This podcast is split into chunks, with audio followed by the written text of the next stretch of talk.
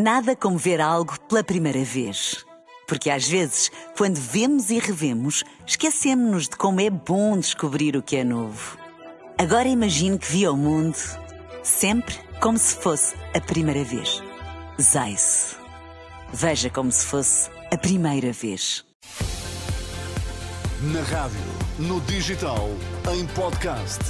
Música para sentir, informação para decidir.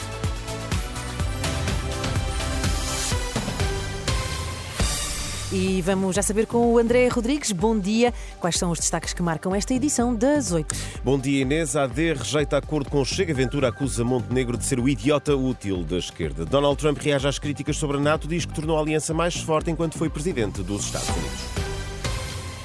Luís Montenegro acusa André Ventura de falta de clareza quanto à possibilidade de viabilizar um governo da AD. No debate da última noite com o líder do Chega, Montenegro acusou Ventura de mudar diariamente de opinião. Na resposta e sem esclarecer como se vai posicionar em caso de governo minoritário do PS, Ventura classificou o líder do PSD de ser o idiota útil da esquerda. Na análise da editora de política da Renascença, Susana Madureira Martins, Dificilmente haverá um acordo entre AD e Chega, mas sobram dúvidas sobre o que poderá acontecer em caso de vitória socialista. O líder do PSD, mais uma vez, voltou a ser eh, ambíguo sobre se viabilizará ou não um governo minoritário do PS, eh, ou seja, se o PSD não ganhar as eleições de março.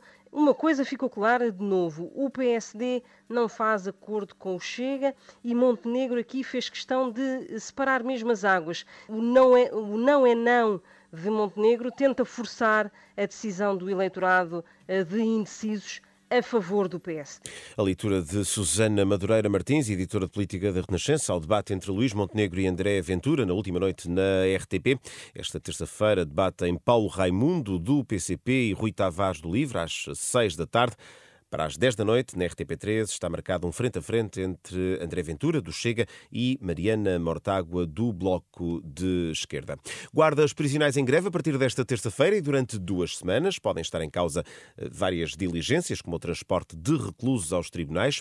O Sindicato Nacional do Corpo da Guarda Prisional, que convocou este protesto, exige a valorização das carreiras, a reestruturação de suplementos remuneratórios e a aprovação de um sistema de avaliação de desempenho. Esta greve eh, só termina no próximo dia 25 de fevereiro. Donald Trump garante que fortaleceu a NATO enquanto foi presidente dos Estados Unidos. A resposta às críticas foi alvo depois de, no passado fim de semana, ter admitido que pode incentivar a Rússia a invadir países que não cumpram com a contribuição eh, para o orçamento da aliança. Numa publicação na sua rede, Truth Social, o candidato republicano lembra que, quando era presidente, o dinheiro só começou a entrar quando os Estados Unidos ameaçaram os aliados incumpridores de que poderiam deixar de contar com a proteção militar dos Estados Unidos. E Joe Biden anuncia que está em discussão uma pausa de pelo menos seis semanas eh, na faixa de Gaza, uma pausa nos combates para libertar reféns. Depois de um encontro com o rei Abdullah da Jordânia, o presidente dos Estados Unidos garantiu estar à procura de uma paz duradoura para o conflito entre Israel e o Hamas, que prevê o estabelecimento de dois Estados.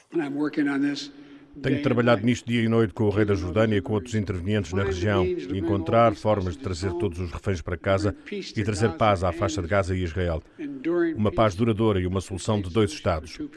Tal como o rei e eu discutimos hoje, os Estados Unidos estão a trabalhar num acordo para a libertação de reféns entre Israel e o Hamas, o que traria um período imediato e sustentado de calma a Gaza por pelo menos seis semanas.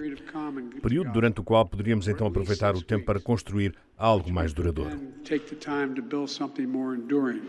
Joe Biden que volta a insistir na necessidade de proteção dos civis palestinianos em Rafah, juntando-se aos apelos internacionais para que Israel interrompa a ofensiva planeada naquela cidade no sul de Gaza. No Brasil, Jair Bolsonaro convocou uma manifestação com apoiantes para o final deste mês.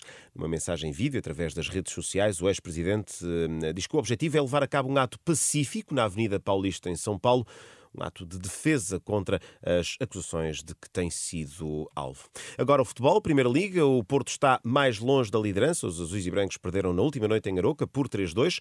No final, com ironia, Sérgio Conceição assumiu responsabilidade pela derrota. O técnico azul e branco reconhece erros e falta de eficácia. falta de treinador, falta de discernimento. Nos primeiros segundos uh, sofremos um golo, empatámos. Entre esse golo, o nosso empate e os 28, 29 minutos onde há o penalti do Pep, temos duas ou três ocasiões claras para fazer golo nesse período alguma falta de eficácia, é o treinador que não, não, não percebe nada disto. Sérgio Conceição, técnico do Porto, a equipa portista foi recebida já esta madrugada eh, por um grupo de adeptos, foi alvo de contestação à chegada ao estádio do Dragão por parte de um grupo de adeptos que contestaram eh, a derrota, o resultado da última noite em Aroca. Ainda antes, eh, o treinador adjunto da equipa do Aroca, Francisco Matos, mostrava satisfação pelo resultado. É um motivo de grande orgulho para todos nós. Efetivamente, a equipa teve uma entrega uh, fantástica, foi incansável e mais uma vez estamos a, a, mostrar a evolução que ao longo dos jogos temos, temos vindo a, a mostrar. E isso é fruto da, da alegria, uh, da união, da solidariedade que o grupo tem e, e, toda esta entrega.